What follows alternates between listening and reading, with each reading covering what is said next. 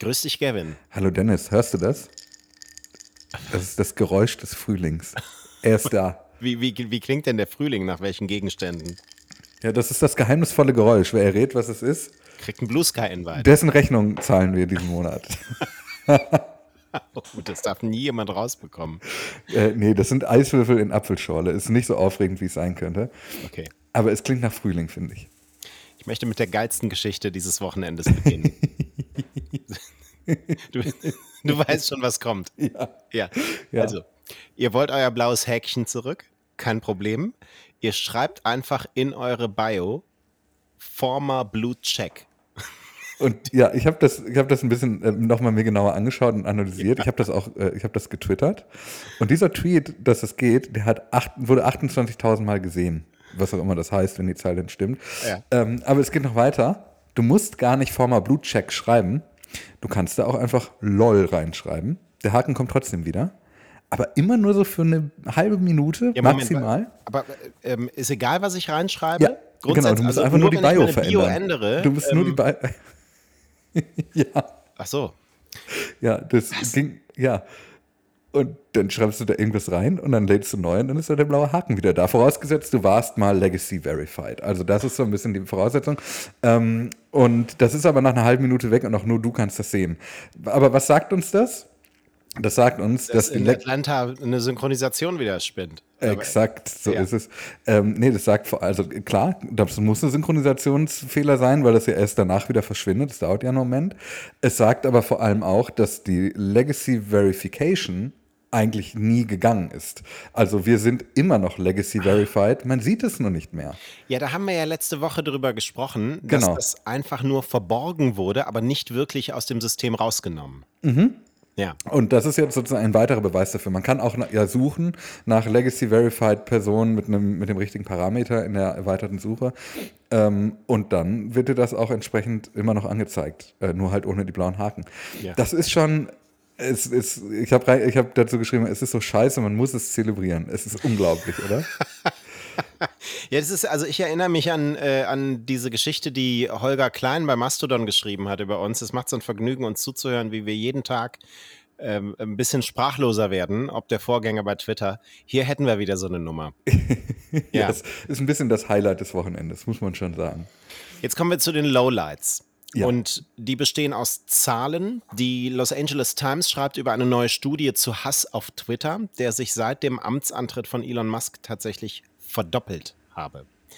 Einmal, weil die Accounts, die vorher schon Hate Speech gepostet hätten, jetzt doppelt so viel raushauen. Das heißt, äh, sozusagen für Hate Speech bekannte Accounts leisten sich noch mehr. Aber auch beim Gesamtvolumen von Hate Speech. Das ist eine Studie von Forschern der USC, UCLA, UC Mertz und der äh, Oregon State University. Ich habe alle so ausgesprochen, als wüsste ich, welche es sind. und ähm, diese Studie hat äh, Tweets von NutzerInnen untersucht, die einen Monat vor dem Verkauf von Twitter, also vor einem halben Jahr, also vor sieben Monaten jetzt, und einen Monat nach dem Verkauf von Twitter, also vor fünf Monaten, Hate Speech gepostet hatten und hatte auch m, zusätzlich eine Stichprobe aus dem allgemeinen Nutzerpool gezogen. Und die ForscherInnen haben erstmal ein Hasslexikon, nennen sie das, entwickelt, mit 49 äh, Begriffen, die rassistisch sind, antisemitisch, homophob und transphob. Und dann haben sie die Postings vor und nach dem Verkauf mithilfe eines KI-Tools untersucht das nach diesen Begriffen sucht, nach ihrer Häufigkeit und dabei in Anführungszeichen ungiftige oder nicht hasserfüllte Verwendungen der Begriffe rausgenommen hat. Das war sozusagen die Methodik, ähm, mit der die ForscherInnen vorgegangen sind. Das Ziel war wohl, ähm, Begriffe zu finden, die eine relativ hohe Präzision aufweisen, schreibt die Los Angeles Times. Was heißt, dass es ähm, dann unwahrscheinlich ist, dass diese Begriffe auf eine nicht hasserfüllte Art und Weise verwendet werden, äh, wenn Menschen sie einsetzen. Ähm, und die ForscherInnen weisen natürlich darauf hin, dass sie keinen kausalen Zusammenhang herstellen können zwischen Musks Übernahme ähm, und der Hassrede. Ähm, weil auch die Änderungen zusätzlich an der Content-Moderation schlecht dokumentiert sind. Wir wissen nicht genau, was da, im, wir wissen von mhm. Kündigungen, Vertragsbeendigungen, ähm, aber nicht genau, was da im Hintergrund gerade passiert und wie genau die Workflows sind, aber eben Hate Speech verdoppelt. Ich, das, das Ding ist ja so ein bisschen, dass ähm, wenn Twitter eine Kommunikationsabteilung hätte, würden sie ja vermutlich dem fast gar nicht widersprechen, wenn sie zumindest im Sinne ihres Chefs argumentieren, der ja auch sagt, ähm, Twitter, äh, also was gewertet wird, ist nicht mehr die Anzahl von Hate Speech, sondern die ähm, Impressions von Hate mhm. Speech, ne? also wie viel sie eigentlich wahrgenommen wird.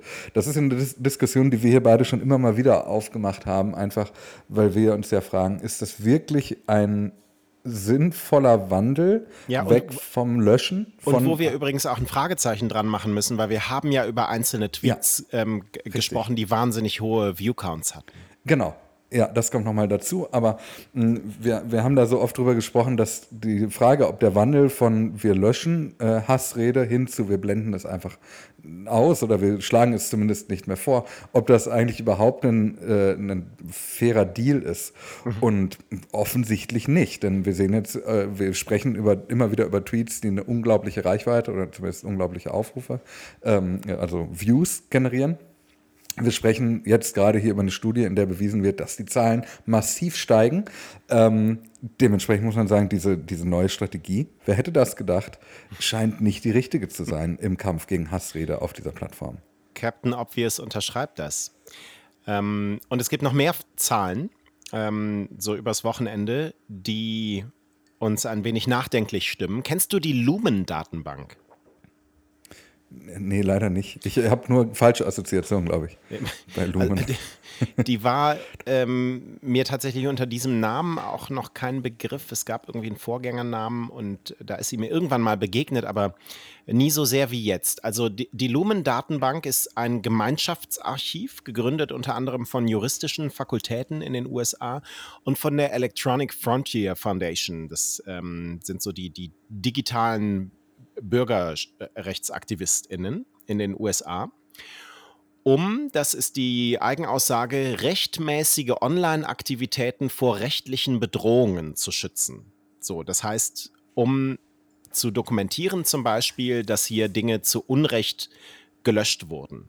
Ähm, aus verschiedenen Gründen, aus Urheberrechtsgründen, ähm, aus äh, Gründen, dass gesagt wurde, das ist irgendwie Hate Speech und am Ende war es doch keine. Mhm. Also all diese äh, Dinge, da wird dokumentiert und Twitter hat ähm, an die Lumen-Datenbank immer schon eine ganze Weile alle Fälle ähm, gemeldet, in denen es Inhalte gesperrt hat.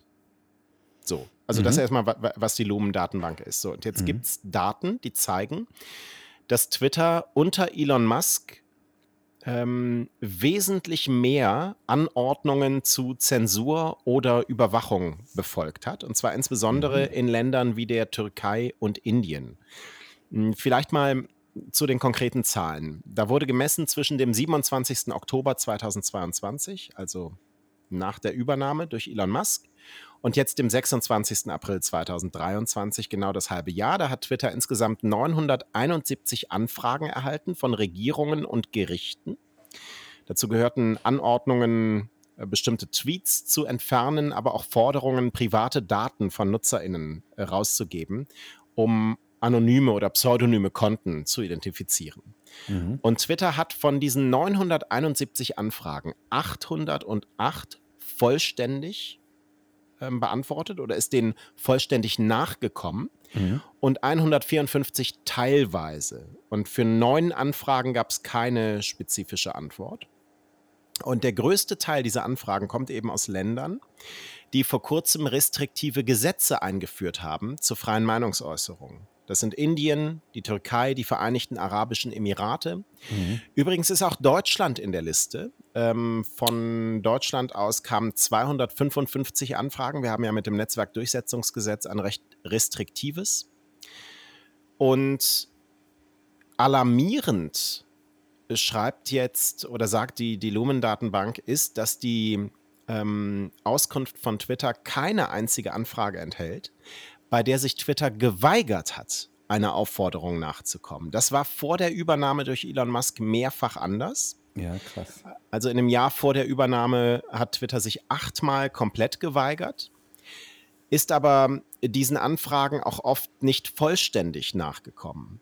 Also im Jahr vor der Übernahme nur zu 50 Prozent vollständig, jetzt zu 83 Prozent. Mhm. Und ähm, unter den früheren Eigentümern, da ähm, hatte Twitter sich vor allem auch gegen Anfragen aus autoritären Staaten gewehrt. Also da gab es 2014 mal eine Sperre in der Türkei, zwei Wochen lang, unter anderem, weil sich Twitter geweigert hat, einen Tweet ähm, zu entfernen, in dem ein früherer Regierungsbeamter der Korruption beschuldigt wurde. Ähm, dann Juli 2022, kurz noch vor der Übernahme, da hat Twitter die indische Regierung verklagt wegen einer Anordnung, ähm, die Sichtbarkeit bestimmter Tweets einzuschränken. So. Also, wenn es da noch irgendetwas gab wie Gegenwehr, dann ist die jetzt komplett gestorben. Und also ich erinnere mich daran, dass wir über Indien immer mal wieder gesprochen haben, mhm. weil Twitter da immer mal wieder den ähm, Zensuranforderungen durch die Regierung einfach nachgekommen war, Accounts gesperrt hat, da haben wir hier drüber gesprochen, ähm, äh, Büros geschlossen hat von Twitter in Indien, da haben wir hier drüber gesprochen. Also es gab tatsächlich gerade, also beim Beispiel Indien fällt es mir halt gerade so besonders auf, weil du das nennst, dass Indien einfach immer wieder auch ein Land war, das für für diese Art, wie Elon Musk eigentlich Twitter neu aufstellen wurde, immer wieder als Negativbeispiel hergehalten hat.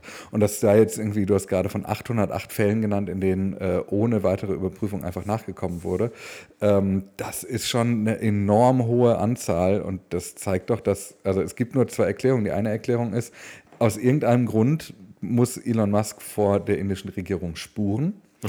Äh, oder es ist ihm egal. Und beides ist fatal, ehrlicherweise. Ich weiß nicht, was davon äh, die fatalere Lösung oder der fatalere Weg wäre. Äh, spannend ist übrigens, wenn man aber mal äh, Twitter Indien googelt, dass man herausfindet, dass Q, eines dieser Konkurrenznetzwerke, über das wir immer mal wieder gesprochen haben, in Indien gegründet wurde. Hm. Mhm. Aber ich will da jetzt keinen Aluhut aufsetzen.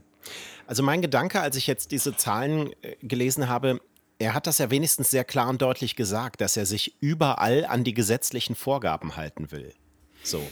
Und das ist ganz interessant, weil wenn er diesen Satz sagt, dann hat er eine ganz unterschiedliche Wirkung, je nachdem, für welches Land er gilt oder für welchen Rechtsraum. Also in der Europäischen Union habe ich jetzt so die letzten Monate gedacht, ist das ja vielleicht bald auch eine gute Nachricht. So, die Gesetzeslage, die wir hier schaffen, führt dazu, dass er mehr moderieren muss, dafür auch mehr Leute äh, einstellen muss, wenn er sich an diese Gesetzeslage hält. Und dann gibt es eben andere Länder, in denen das ein Problem ist und in dem sich Twitter bisher mit einer Haltung voranbewegt hat. So, und die legt Elon Musk jetzt einfach komplett ab. Was ähm, regelt, ist die Gesetzeslage des jeweiligen Landes. Ja, aber das ist ja, also die, das, das ist ja auch ein, jetzt ein Beispiel, wo dieser Satz wieder passt. Aber er ist ja, was diese Auslegung angeht, welche, welchen Gesetzen er sich eben unterwirft und welche nicht, doch auch stark opportunistisch. Ja, das stimmt. Also an die Gesetze halten ist ähm, darüber hinaus recht willkürlich bei ihm. Ne? Ja, genau. Ja. Also das kann man natürlich immer wieder anwenden, wenn das mal der Fall ist. Es gibt aber eben auch genug Beispiele, in denen das eben einfach nicht passiert. Dementsprechend weiß ich nicht, ob das so als, äh, als Psychogramm tatsächlich taugt oder ob es nicht, also ich weiß es nicht. Es ist aber auch so ein bisschen, dass Elon Musk mit autoritären Systemen immer mal wieder auch schon äh, zu flirten neigte in der Vergangenheit. Ähm, das passt dir natürlich auch ein bisschen ins Bild. Ja. Die Lumen-Datenbank oder die Los Angeles Times, ich weiß nicht von wem diese mhm. Formulierung stammt, nennt diesen Sprung hoch bei den Zahlen eine Unregelmäßigkeit. Mhm. Und dann schreibt die Los Angeles Times, die größte Unregelmäßigkeit habe sich aber Anfang dieses Monats ereignet, also damit ist der April gemeint, vergangener Monat, als Twitter seine Selbstberichte an die Lumen-Datenbank abrupt eingestellt hat. Mitte ah. April, am 15. April. Krass. Ähm, und Twitter hat jetzt eben seit gut zwei Wochen keine Meldungen mehr an die Datenbank gemacht, ähm, die noch dabei ist, die Ursache zu ermitteln, sich nicht sicher ist, ob es sich um ein technisches Problem handelt oder um eine bewusste Entscheidung von Twitter. Das erinnert mich beim Rätselraten sehr ans ähm, Sperren der API, wo wir auch erstmal darüber gerätselt haben und es war eben eine bewusste Entscheidung am ja. Ende. Und äh, im Fall der API gab es genug Fälle, die oder genug Beispiele an Fällen, äh, um früher oder später Twitter zu einer Erklärung zwingen zu müssen. In diesem Fall hier ist es klein genug, als dass es einfach von Twitter auch einfach totgeschwiegen werden könnte. Exakt so. Ja, und das ist halt bitter. Also vermutlich leider kein technisches Versagen. Worauf wirkt es sich noch aus, dass Twitter weniger Leute an Bord hat, die auf Dinge aufpassen? Super Mario Brothers im Moment äh, im Kino. Ist schon Der jetzt erfolgreichste Kinostart, ne? Ja, erfolgreichste Verfilmung auch eines Spieleklassikers, äh, die, die es je gab. Und jetzt war dieser Film für ein paar Tage lang in voller Länge auf Twitter zu sehen. äh, seit dem 28. April. Und er hatte immerhin 9,3 Millionen ZuschauerInnen. Boah. Das 9,3 Millionen, das sind alles Leute, die nicht ins, äh, ins Kino gegangen sind, ne? Ja. Oder vielleicht auch doch, vielleicht haben sie nochmal geguckt. Ja, und Avatar war irgendwie doch auch, auch dabei. Und, ähm und haben wir nicht, also da muss ich jetzt wirklich tief im Kopf kramen, weil das hier ist jetzt Episode 113 und so in Episode 2 ähm, haben wir mal darüber gesprochen, dass ein kompletter Kinofilm welcher war das denn wohl? Ich weiß es leider nicht mehr. Mhm. Äh, komplett auf Twitter abrufbar war und haben das so als Beispiel dafür genannt, dass Content-Moderation nicht mehr funktioniert. Haben wir schon mal, ja. Ja, und das war halt ganz am Anfang. Und dann dachte man sich, vielleicht kriegen sie das jetzt mal in den Griff. Es ist relativ einfach mit solchen Content-ID-Systemen solche Dinge ja zu finden. Also gerade Kinofilme, gerade die Filmindustrie ist ja sehr schnell auch mit, mit Klagen dabei. Und ähm, diese ganzen, also wenn man da mal so ein bisschen in diesen äh, Digital Copyrights Act, ah, wie heißt das denn? Da gibt es eine sehr lange Geschichte zu, diese Selbstverpflichtung der ganzen ähm, Plattformen wie YouTube beispielsweise, ähm, die dann eben in Vereinbarung mit dieser Filmindustrie getroffen wurden, um eben zu verhindern, dass man sich die ganze Zeit nur den Arsch wegklagt. Ähm, und ich frage mich, hat Twitter aus all dem einfach nichts gelernt? Weil das ist ja nicht mal Content-Moderation, sondern es ist ein wirklich komplett automatisierter Prozess. Du musst einfach nur diese, diesen Fingerprint daraus ziehen. Wo ist das scheiß Problem, Twitter? Also ich, ich kann das, es ist wirklich nicht nachvollziehbar, dass gerade so, auch vor allem so ein Film, der gerade in den Kinos läuft, über den alle sprechen, dass den einfach jemand 100 Minuten lang oder wie lang der auch immer sein mag, einfach auf Twitter hochladen kann und der dann ein paar Tage liegt und sich den vier Millionen Menschen angucken und sich niemand denkt, hm, ist das wohl so richtig, dass hier ein kompletter Kinofilm liegt? Die Anwälte sind mit anderen Dingen beschäftigt, Kevin. Ja, das, äh, ist, das ist wirklich unfassbar. Ja, ja. Ja, lassen wir so stehen, ne? Mhm. Also ist jetzt eh vorbei, wir gehen doch wieder ins Kino. Ich habe ihn noch nicht gesehen, diesen Film. Ich, äh, alle sagen, es ist auch ganz gut. Boah, also den du, zu sehen. ich nicht mehr im Kino war? Ja, also, ja geht mir auch so. Geht also bestimmt so. acht Jahre? Naja. Ja. so, und wie lange habe ich kein ich lineares Fernsehen mehr geguckt? Ich, ich gucke meine Filme nur auf Twitter. Ja, ich gucke.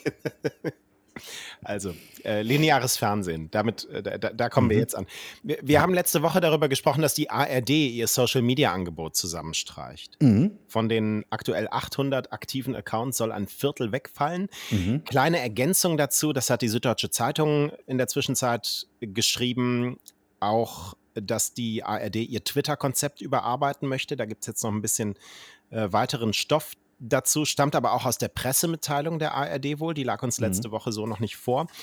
Ähm, die Süddeutsche schreibt, weil hier vor allem aktuelle Informationen erwartet würden, also bei Twitter, mhm. sollen Kanäle, die dieser Ausrichtung nicht entsprechen, bis auf wenige Ausnahmen eingestellt werden. Die ARD will die Plattform genau beobachten, da unklar ist, wie sich Twitter weiterentwickelt. Und das nenne ich doch einen Fortschritt. Ja, das, äh, dem würden wir, glaube ich, auch so uneingeschränkt zustimmen. Wenn ja. wir eins gelernt haben, dann das.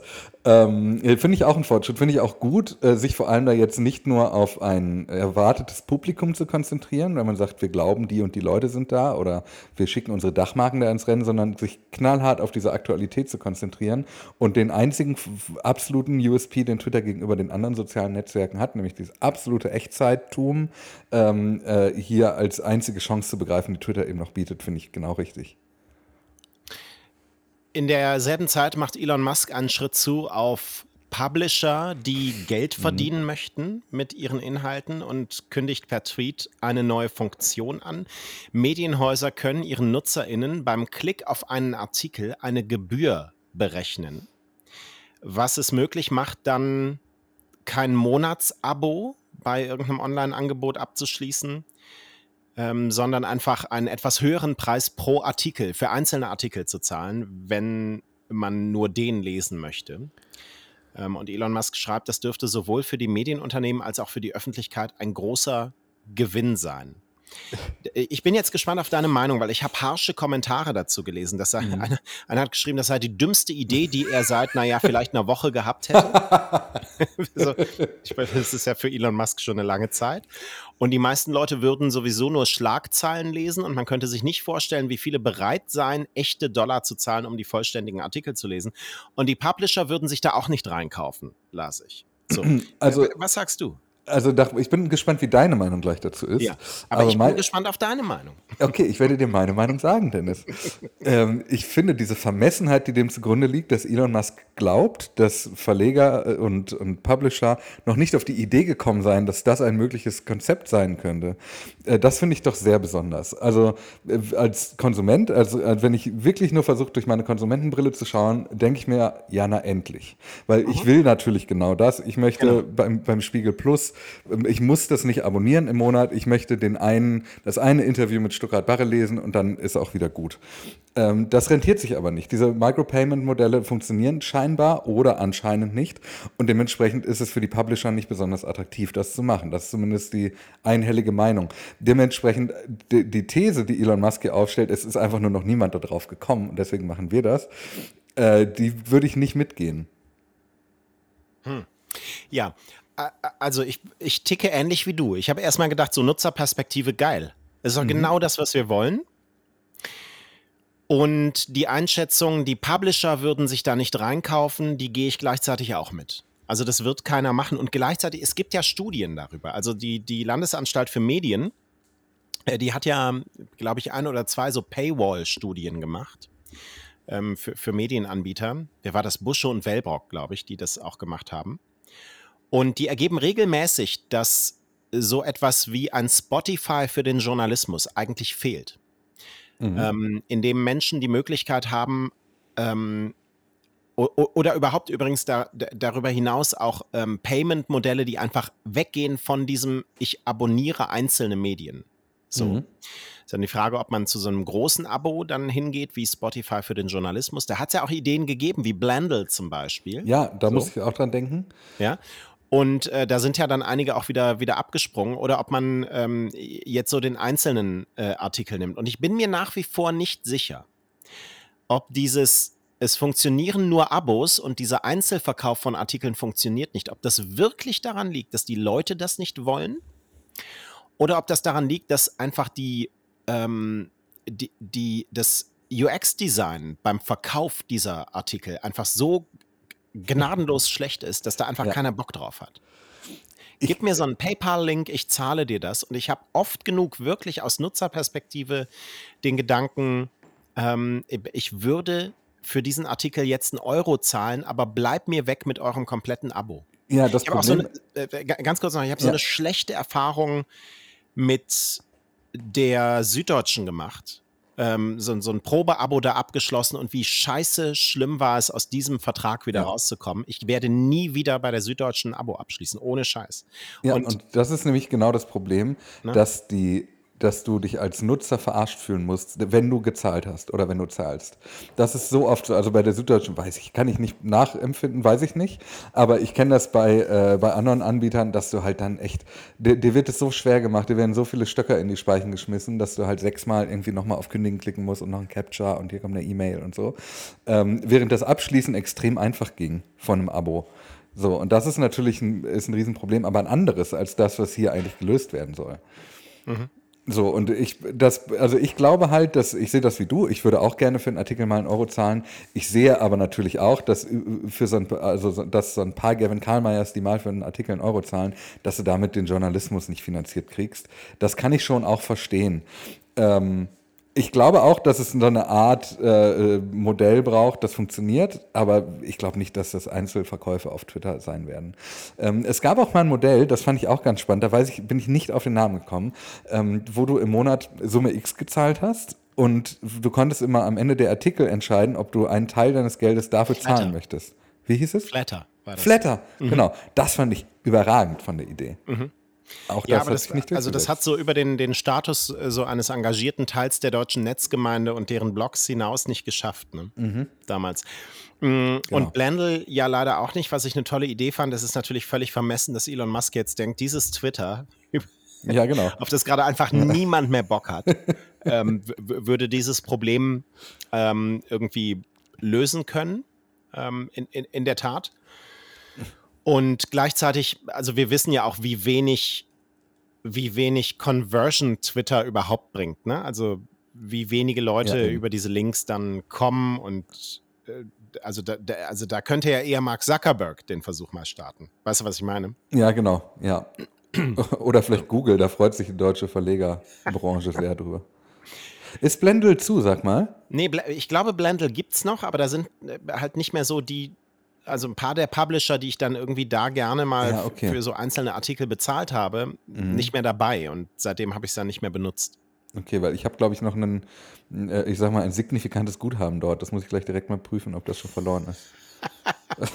so wie auf meiner Kantinenkarte für den Hessischen Rundfunk, wo ich ein paar Jahre schon nicht mehr war. Oh ja, das habe ich. Oh, Ja. verdammt. Kantinenkarten, auch so ein. Zusammengekratzt, überall Hat der Hessische 100 Euro Rundfunk eine Bankenlizenz, Ja, frage ich dich. Da kann man ja Twitter Blue von bezahlen. so. wer, wer verlässt die Plattform noch? Air France. Mhm. So, also ähm, Air France stellt seinen Kundenservice über Twitter ein. Die könnten ja alle dieses viele Geld für den API-Zugriff zahlen, aber es hat niemand Lust drauf. Wir haben schon darüber gesprochen, dass Microsoft ja auch mit, dem, mit dieser Xbox-Verbindung da nicht mehr ähm, an Bord ist.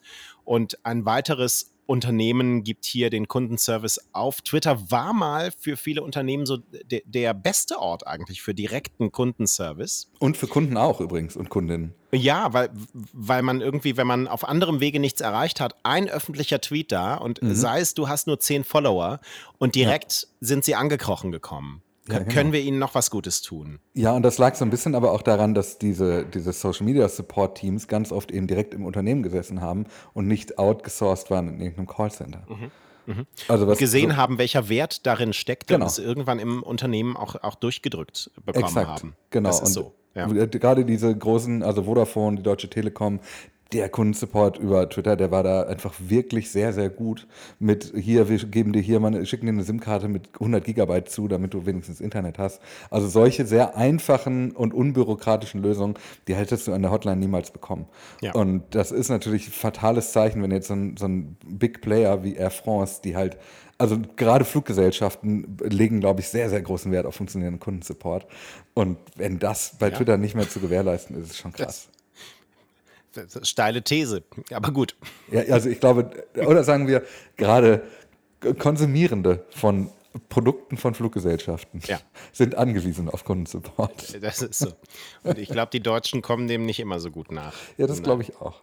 Dann hast du mir eine, ähm, eine Frage heute hier in unseren Chat gepostet. Was wurde eigentlich aus der Ankündigung, dass die For You-Timeline nur noch Tweets von Blue-Abonnenten und Leuten, denen ich folge, zeigen soll? Mhm. Das war ja anfangs, also anfangs kam ja die Ankündigung, nur noch Twitter Blue Abonnierende. Dann habe ich gesagt, das wäre mein Ende von Twitter. Dann hat Elon Musk gesagt, nee, nee, ich meine natürlich auch den, den man folgt. Dann war ich ein bisschen versöhnt. Und dann dachte ich, okay, los geht's. So, jetzt haben wir, ich glaube, die Ankündigung war für so den 22. April oder so. Muss ich jetzt, ist geraten, ist, bitte nagelt mich nicht konkret aufs Datum fest, aber auf jeden Fall ein Datum im April. Jetzt haben wir den erst 2. Mai, wenn ihr das hier hört. Und meine For You-Timeline besteht nur noch aus Leuten, denen ich zwar nicht folge, die aber auch nicht Twitter Blue abonniert haben. Also meine For You-Timeline ist ein heilloses Durcheinander von Leuten, habe ich ja auch schon mal gesagt, vor allem von Menschen, auf dessen Profil ich mal versehentlich war oder von denen ich mal irgendein Tweet geliked habe, aber die irgendwie nichts mit, ähm, äh, nicht, nichts dieser beiden Kriterien erfüllen. Keines. Mal so als Beobachtung. Vielleicht seht ihr das, vielleicht ist es bei euch anders. Aber ich habe das Gefühl, da ist irgendwie noch nicht, die, die Daumenschrauben sind da noch nicht dran gesetzt worden, die da eigentlich drauf gesetzt werden sollen. Und die zweite Beobachtung ist, die Zwei-Faktor-Authentifizierung per SMS geht immer noch? Ja, ich habe also zumindest in diversen Microservices, ich habe, ich mache das so in unregelmäßigen Abständen, dass ich mir mein Twitter-Archiv herunterlade. Das sollten alle, die das hier hören, auch regelmäßig tun. Man weiß nie, was passiert. Ähm, und Du da kommst muss mir ja schon so vor wie ich, wenn ich äh, zu Backups rate den Leuten. Regelmäßig. Ja. ja, weil es ist ja so. Also gerade bei Twitter, das ist ja so ein bisschen so, wie würdest du würdest ja auch Leuten zu einem Backup raten, wenn ihr Telefon gerade in Flammen steht. Würdest du auch sagen, speicher die Fotos sicherheitshalber nochmal, wer weiß, wie lange die noch da sind. Und ähm, äh, um dieses Archiv runterzuladen, musst du dich ja nochmal authentifizieren mit deinem Passwort und im Fall der Zwei-Faktor-Authentifizierung eben auch nochmal mit dem zweiten Faktor. Und das konnte ich gerade ganz entspannt per SMS tun. Ohne Twitter Blue. Mhm. Auch da würde ich mich freuen, wenn Leute uns mal berichten, ob das bei Ihnen auch geht. Ihr müsst ja nicht euer Archiv herunterladen, doch. Aber äh, vielleicht zumindest mal kurz testen, ob da auch noch bei euch die SMS geht. Also das klingt für mich nicht so nach Absicht, sondern nach so Übersehen. Okay. Mhm. Dann, ganz andere Geschichte. Ähm, können wir das irgendwie hier mal live verifizieren? Also jetzt stand unter einzelnen Tweets in der Detailansicht äh, nicht mehr von welchem Gerät aus sie getwittert wurden, sondern von welchem Planeten aus. In der Regel mhm. dann natürlich Earth. Ist das wirklich passiert oder war das? Nee, ist tatsächlich so. Also wurde mir auch jetzt, ich, ich sehe das nicht in meiner App, aber ja. mir wurden jetzt von verschiedenen Menschen verschiedene Screenshots zugespielt, ja. unter denen genau das drunter gestanden hat. Und war auch mal ein anderer Planet dabei? Nein, nur nee, Earth. Nur Earth. Ich habe eine These. Ja, bitte. Ähm, du auch? Ja, habe ich. Okay, meine These ist, dass das jetzt einfach, also da, die, wir wissen ja, dass das Gerät inzwischen weg ist, von dem getwittert wurde, also vom mhm. iPhone. Ähm, und dass äh, der Standort da ja mal gestanden hat, also von welchem, aus welcher Stadt du twitterst. Und ich könnte mir vorstellen, dass einfach diese Standortansicht äh, ähm, jetzt nicht mehr so eingestellt ist, dass sie nur noch angezeigt wird, wenn ein Standort im Tweet hinterlegt ist, sondern sie immer angezeigt wird, vielleicht um die Leute ein bisschen dazu zu kriegen, öfter mal Standortinformationen in einen Tweet reinzulegen, damit ah. wir uns an die Ansicht gewöhnen äh, und zeigt jetzt, wenn kein Standort drin liegt, einfach mal Erde. Also Erde ist die Fallback-Lösung. Ja, genau. Ja. Ja. In der ich Hoffnung, dass es stimmt. Ich habe in Erinnerung, dass neben dieser Standortangabe noch irgendwie so ein kleines Standortsymbol war. Und das zeigt sich dort jetzt nicht. Ah. Deswegen sage ich, das ist eine andere These. Äh, ja. Oder deswegen habe ich eine andere These. Ich sage, das ist eine Mischung aus äh, Elon Musk hatte hier wieder mal eine Laune. Mhm. Und er bringt das irgendwie mit SpaceX zusammen, als so eine kleine, äh, aus der Hüfte geschossene Werbeaktion. Mhm. Das war, das ist meine These. Ja, du, du, meinst früher, da kommt jetzt bald ein Tweet, wo einfach nur Hemisphäre steht. Ach ja, genau. Und, ja, das könnte sein. Ja, keine Ahnung, aber das, äh, ja, kurz. Ja, halte ich auch für möglich, nicht ausgeschlossen. Ja. Was so ein bisschen dagegen spricht, ist, dass Elon Musk darüber noch nicht getwittert hat. du meinst, er kann Geheimnisse nicht lange für sich behalten. Ja, exakt. Ja. Twitter hatte übrigens einen neuen Personalchef. Mhm. Walter Gilbert war bei Reddit und SpaceX vorher auch. Mhm. Ganz interessante Aussage. Er hat den MitarbeiterInnen von Twitter äh, gesagt, jetzt zum Start, er hofft, im People-Team von Twitter eine konsequentere Präsenz zu haben. Was? Äh, also konsequenter als seine Vorgänger oder als in anderen Jobs? Das weiß ich nicht und ich, ich kann es nicht so gut interpretieren. Also es klang für mich jetzt so im, im ersten Moment so, hoffentlich bin ich mal jemand, der eine Weile hier bleibt. Weißt du? Stimmt. Ja, vielleicht auch konsequenter als alle anderen in diesem Unternehmen. Genau. Genau. Also werden wir weiter beobachten. Spannend. Und jetzt kommen wir ähm, zum, zum großen Abschluss. Mhm. Ähm, haben gleich noch eine kleine Trauermeldung zum Schluss. Aber zum großen Abschluss zu Blue Sky und Jack Dorsey. Mhm. Starten wir mal mit Ed Jack, ähm, der, der bei Blue Sky jetzt gefragt wurde, oder gebeten wurde, bitte einmal aufrichtig zu antworten. Und dann gefragt wurde, glaubst du, dass sich Elon Musk als der bestmögliche erwiesen hat für die Plattform? Mhm. Weil er das glaube, mal gesagt hat vorher, ne? Jack ja, Dorsey. genau. Und, ja. und ich glaube, er hat aufrichtig geantwortet. Folgendes ist die Antwort von Elon Musk. Nein. Von Jack Dorsey. Ja. Äh, äh, äh oh, Freudscher. Von Jack Dorsey. Nein, schreibt er. Ich glaube auch nicht, dass er richtig gehandelt hat, als er merkte, dass sein Timing schlecht war. Ich schätze, damit meint er, mhm. ähm, dass, ähm, dass er nochmal versucht hat, aus diesem Verkauf, äh, aus diesem Kauf, aus diesem Deal rauszukommen. Ich denke auch nicht, dass der Vorstand den Verkauf hätte erzwingen müssen. Es ging alles schief. Aber es ist passiert und alles, was wir jetzt tun können, ist etwas aufzubauen, das verhindert, dass so etwas jemals wieder passiert. Mhm. Es ist schon äh, doll, ne? Ich habe irgendwo auch, äh, habe ich das geträumt? Hat er sich woanders auch nochmal geäußert? Irgendwo habe ich auch gelesen, dass für ihn es eine sinnvollere Lösung gewesen wäre, Elon Musk hätte einfach eine Milliarde gezahlt und dann wäre er rausgegangen aus dem. Ja, dieses Deal. Zitat habe ich auch äh, gelesen. Ich ja. weiß nicht, wo es gefallen sein soll. Das ist mir tatsächlich nicht aufgefallen. Ich mhm. habe jetzt aber auch bei Blue Sky nicht noch in seinen anderen Antworten irgendwie gesucht ja. und, und recherchiert.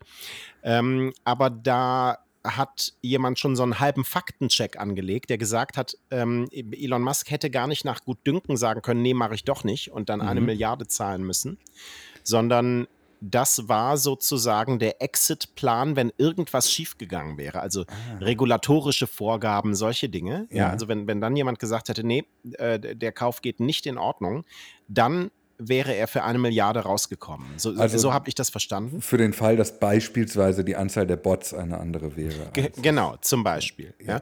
So, und am Ende waren aber keine Argumente mehr auf seiner Seite und er musste kaufen ähm, und wäre mit dieser Milliarde nicht aus dem Deal wieder rausgekommen. Ja. So, deswegen, ähm, ja, also das, da scheint Jack Dorsey nicht so treffsicher gewesen zu sein. Mhm. Zumindest nach dieser Argumentation. Ja, das ist, äh, ich, ähm, wie, wie bewerten wir das? Also erstmal ist das ja etwas völlig anderes als das, was er vorher immer gesagt hat. Er hat gesagt, ähm, Elon Musk ist äh, die, die, eine richtige Lösung für mhm. den Kauf dieser Plattform. Er hat danach gesagt, äh, das war unser Fehler, überhaupt erst so viele Leute anzustellen. Und das ist nicht der Fehler von Elon Musk. Also er hat viele Dinge gesagt, mit denen er nicht so recht äh, Elon Musk Vorwürfe gemacht hat. Mhm. Also da war er so sehr amerikanisch, weißt du, wie so, ja. wenn die Presseinterviews für Kinofilme geführt werden und die ganzen SchauspielerInnen sich in höchsten Tönen loben, wie sehr sie sich doch lieben gegenseitig. Ja, ich gehe ja nicht weißt ins du? Kino, aber nee, ich, ich, weiß genau, was du meinst. Ja, ja, voll. Oder wie so. Präsidenten nicht über die Arbeit ihrer Vorgänger, ihrer Nachfolger ja. sprechen. Ja. Und, so, ne? ja. so, und jetzt sagt er irgendwie was völlig anderes. Also dieses glasklare Nein finde ich schon krass. Und ich habe ja hier mal gesagt, ich möchte so eine Aussage von ihm haben. Mhm, stimmt. Ähm, ich erinnere mich. Weil das irgendwie Wunden heilt, glaube ich. Ja, und, und heilt jetzt, es? Habe ich drüber nachgedacht? nee, irgendwie nicht. Aber habe ich heute wirklich, ich habe heute irgendwie so, so gefühlt so eine halbe Stunde Waldspaziergang gemacht, um über mhm. diese Aussage von Jack Dorsey nachzudenken. Aber nee, irgendwie nicht. Und ich glaube, es liegt daran, dass ich mich emotional mittlerweile zu sehr von Twitter abgekoppelt habe, als dass mir das noch irgendwie wichtig ist. Mhm. So. Ja, ich finde die Aussage natürlich, also sie übersieht so ein bisschen die ein, einzelnen Interessen in diesem ganzen Vorgehen. Also er sagt natürlich, das war nicht klug, ja, das stimmt. Aber man muss fairerweise dazu sagen, dass Elon Musk ein völlig großspuriges, idiotisches Angebot gemacht hat, ähm, auf Grundlage eines Betrages, den er sich mit einem, anhand eines, was er witzig findet, Witzes äh, aus dem Finger gezogen hat und dann daraufhin einen Vertrag unterschrieben hat. Das sind alles Prozesse, die passiert sind bis zu diesem Moment, wo er dann wieder raus wollte. Und das einfach mit, das war nicht so klug abzutun, ist mir immer noch, ist immer noch wenig. Ja. So. Ähm, sondern da hat einfach einer ein bisschen zu doll gepokert und ist halt komplett auf die Schnauze geflogen und ver vermutlich auch komplett zurecht. Äh, trotzdem ist es toll, dass äh, wir jetzt hier mal eine Aussage haben. Ähm, die fühlt sich aber dadurch, dass er am Ende so diese Kurve zu Blue Sky geht, fühlt die sich ein bisschen auch nach Marketing-Move an. Das ne? stimmt. Das stimmt. Ja, ich habe gerade, als ich das vorgelesen habe, genau ja. denselben Gedanken gehabt. Dann kommen wir doch mal zu Blue Sky und fallen rein auf dieses Marketing. Ja, nicht nur wir. Äh, nicht nur. und, und, ist es reinfallen oder nicht? Auch darüber müssen wir sprechen. Auch gut. Ja. ja. Ähm, also, wir nehmen bei Blue Sky so etwas wahr, wie ein Momentum. Ja, so hätte ich es auch genannt. Toll. Ja, also ich ja. glaube, so neutral können wir es erstmal sagen. The Verge hat am Wochenende geschrieben, Blue Sky beginne sich wie Twitter anzufühlen. Ja. Da sei letzte Woche some real energy gewesen. Mhm. So. Und die begründen das damit, dass plötzlich die Tech-Medien dort aufpoppen und auch andere Leute, denen man auf Twitter so folgt. Und ich muss sagen, meine Wahrnehmung mhm. ist das gerade im Moment auch für den deutschen Markt. Ja, habe ich auch.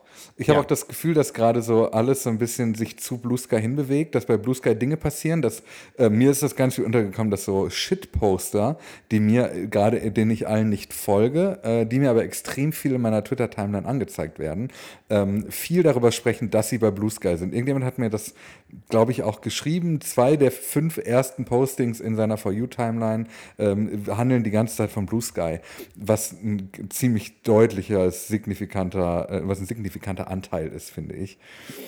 Ähm, und äh, mir gefällt da die Schlagzeile von Mashable, die geschrieben haben, ist Blue Sky the one? Also ist Blue Sky jetzt, ist es die eine Alternative? Und das ist eine, finde ich, eine gute Formulierung, weil eigentlich ja auch wir alle immer nur darauf gewartet haben, wo gehen wir denn jetzt hin? Und das stimmt, Blue Sky fühlt sich am ehesten an wie Twitter. Auch jetzt gerade mit dem, was man da an Content geboten bekommt. Also mir haben auch so Leute, also sagen wir mal so, die, die deutschsprachige Enklave ähm, bei Blue Sky, die mal allein aus HörerInnen dieses Podcasts hier bestand, aus Hakis, ähm, ist mittlerweile, hat sich vergrößert und äh, ge- geht auch darüber hinaus. So.